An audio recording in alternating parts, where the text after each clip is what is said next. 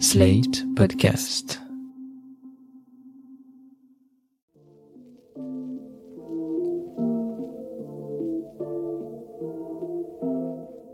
Salut et bienvenue dans New Deal, le podcast Slate Ifri TTSO qui décortique l'actualité américaine en compagnie de Laurence Nardon, responsable du programme USA à l'Ifri. Bonjour Laurence. Bonjour Romain. Alors Laurence, cette semaine le secrétaire d'État Anthony Blinken et le secrétaire à la Défense Lloyd Austin ont rencontré leurs homologues japonais et coréens à Tokyo et à Séoul.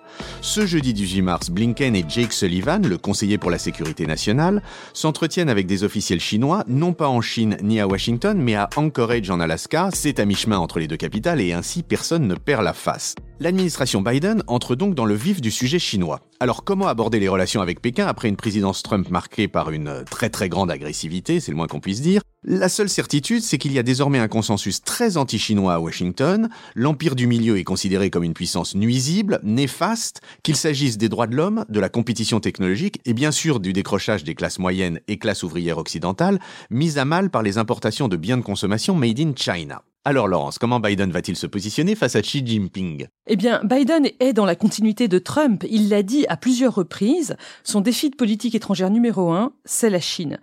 Et de fait, on voit bien que les relations internationales se restructurent aujourd'hui autour d'un nouveau duopole, qui n'est plus le duopole américano-soviétique, mais le duopole sino-américain.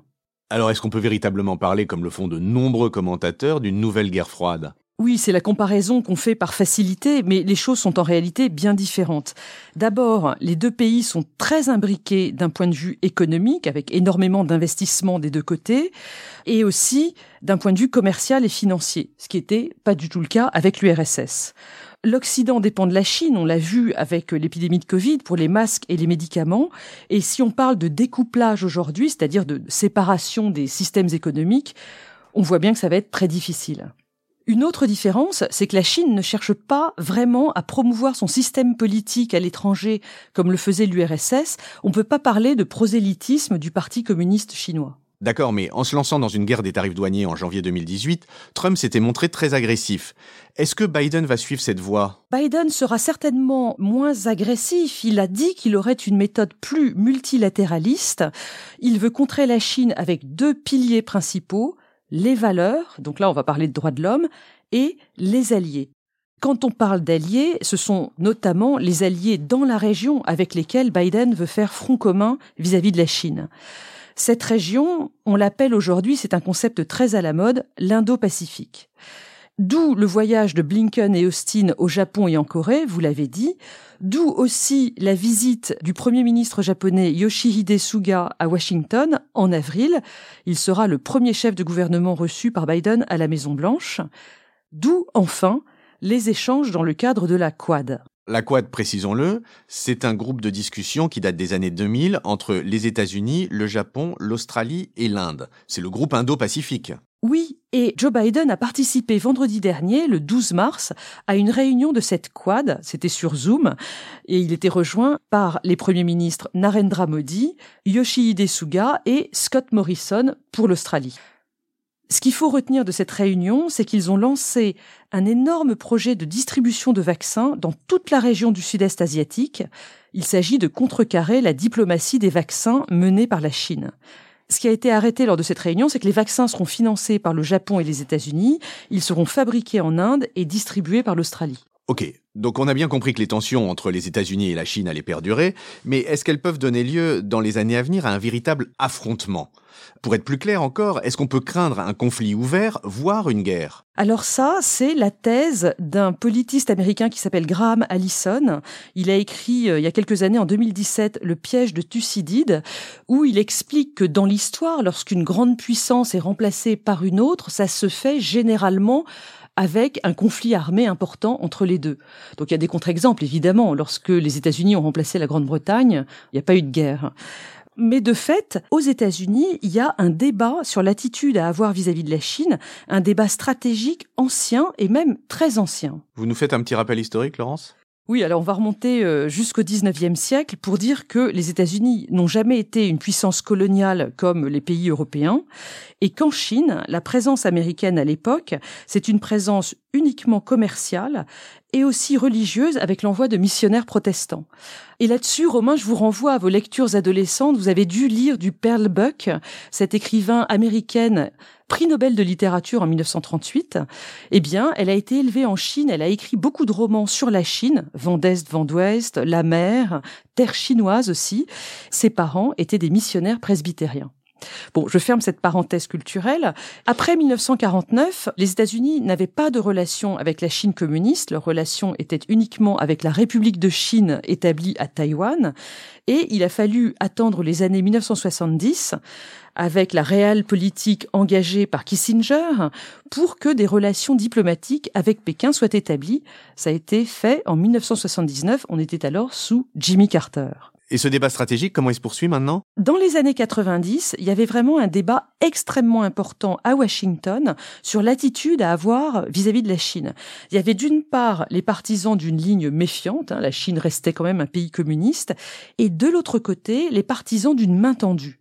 Pour ces derniers, attirer la Chine dans le commerce international, eh bien, c'était la possibilité d'en faire un partenaire normalisé. Ça, c'était l'idée de l'os politique déployé par Bonn euh, vis-à-vis de l'Allemagne de l'Est dans les années 70. Oui, exactement. L'idée, c'était qu'en s'engageant dans le commerce international, la Chine allait pouvoir devenir donc un acteur normal des relations internationales. Là, on était dans la ligne des réalistes comme Kissinger mais surtout, une Chine devenue euh, acteur du commerce international allait certainement être amenée à se démocratiser sous la pression de ces nouvelles classes moyennes enrichies par le commerce avec l'Ouest. Et ça, évidemment, c'était la ligne des optimistes et des idéalistes.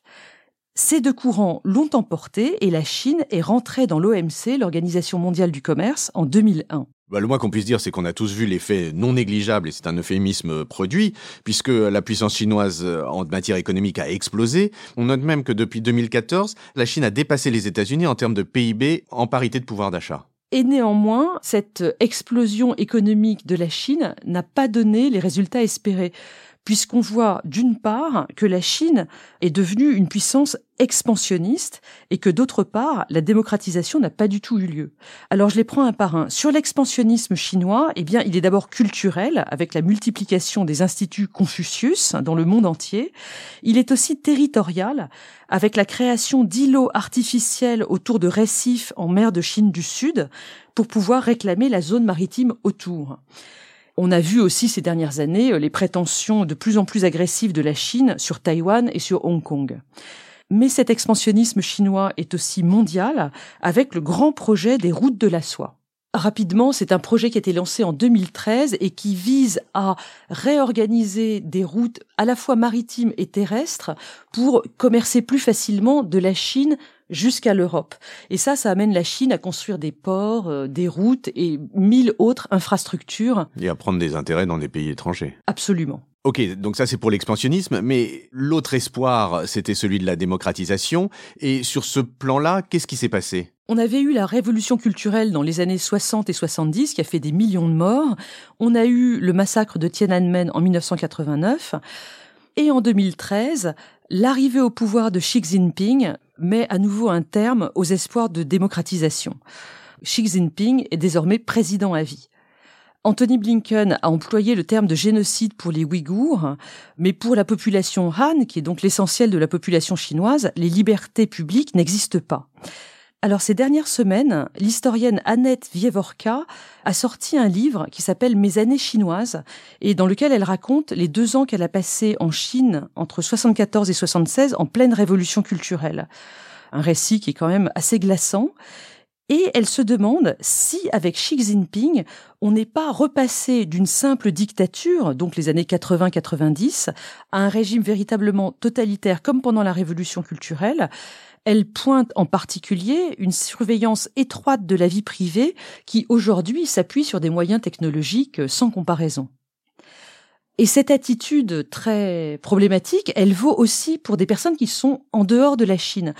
Je connais un certain nombre de collègues chercheurs sur la Chine, par exemple Alice Ekman, qui était à l'IFRI avant, Valérie Niquet et Antoine Bondas, qui sont à la FRS, la Fondation pour la recherche stratégique. Eh bien, ils sont régulièrement attaqués sur les réseaux sociaux pour leurs analyses par des trolls qui sont euh, en lien avec l'ambassade de Chine à Paris. L'ambassade de Chine qui elle-même se comporte comme le premier des trolls pro-chinois. Hein. Ce qui est important pour finir sur ce sujet, c'est que toute cette attitude est désormais revendiquée par la Chine au nom des valeurs chinoises, et notamment ce qu'ils appellent les droits de l'homme à la chinoise, qui privilégient la stabilité, la sécurité et la souveraineté des États au détriment de la séparation des pouvoirs, et qui soulignent aussi l'importance du collectif par rapport aux droits des individus. Bon, on est bien loin de la démocratisation qu'on avait espéré en faisant rentrer la Chine dans le concert des nations, comme on dit. Mais j'imagine que c'est pour ça que Washington a désormais une perception négative de Pékin. Oui, et ça fait un moment parce que au tout début du mandat de George W. Bush, c'est-à-dire avant le 11 septembre, la Chine était perçue comme le nouveau peer competitor, c'est-à-dire le, rival de même niveau. Et puis bon, les attentats euh, ont fait euh, dévier la politique américaine vers le Moyen-Orient et la guerre contre le terrorisme.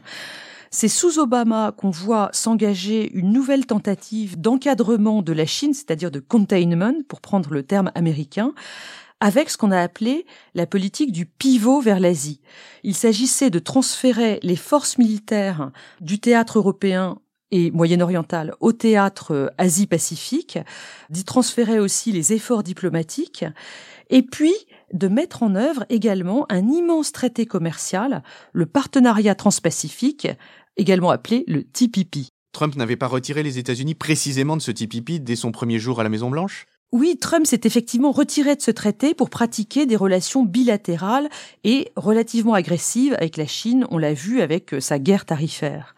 Mais aujourd'hui, avec l'administration Biden, on revient à la case départ, puisque cette politique du pivot vers l'Asie, eh bien, elle a été imaginée par Kurt Campbell, qui était alors responsable des questions asiatiques au département d'État.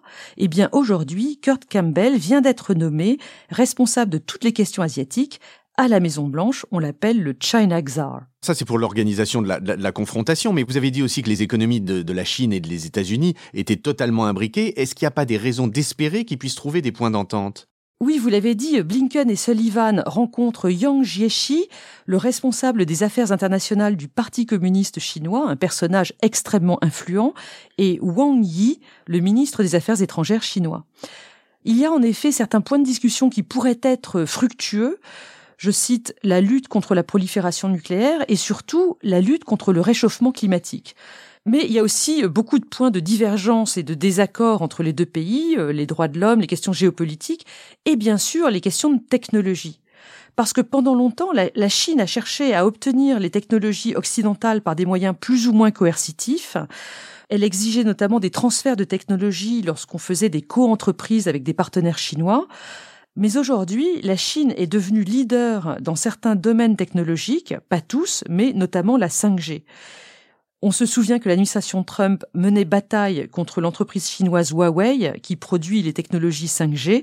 Eh bien, l'administration Biden vient d'annoncer qu'elle renforçait les sanctions et les limitations contre cette entreprise. Dernière question, nous autres Européens, est-ce qu'on a un peu de marge de manœuvre face à ce duopole américano-chinois? L'Union européenne est évidemment une alliée très proche des États-Unis, alors que, en revanche, elle qualifie désormais la Chine de rivale systémique. Mais pour autant, elle veut pas non plus se ranger totalement derrière les États-Unis dans leur opposition frontale à l'empire du milieu. C'est toute la question de l'autonomie stratégique européenne, un concept qui n'est pas compris exactement de la même manière à Paris et à Berlin. Or, ces derniers temps, nous avons vraiment été sommés par Washington et par l'administration Biden de nous ranger derrière eux l'Union européenne a été très critiquée euh, par l'équipe de transition, c'était fin décembre, lorsque l'accord sur un traité d'investissement européo-chinois a été annoncé. C'est un accord très important, il ne sera pas signé ni ratifié avant plusieurs mois. Les responsables de l'administration Biden voulaient qu'on attende leur arrivée à la Maison Blanche et qu'on reprenne tout à zéro, mais nous avons refusé. Eh bien, nous resterons sur cette manifestation de la volonté et de l'indépendance européenne. Merci Laurence et à la semaine prochaine. Merci Romain, à la semaine prochaine.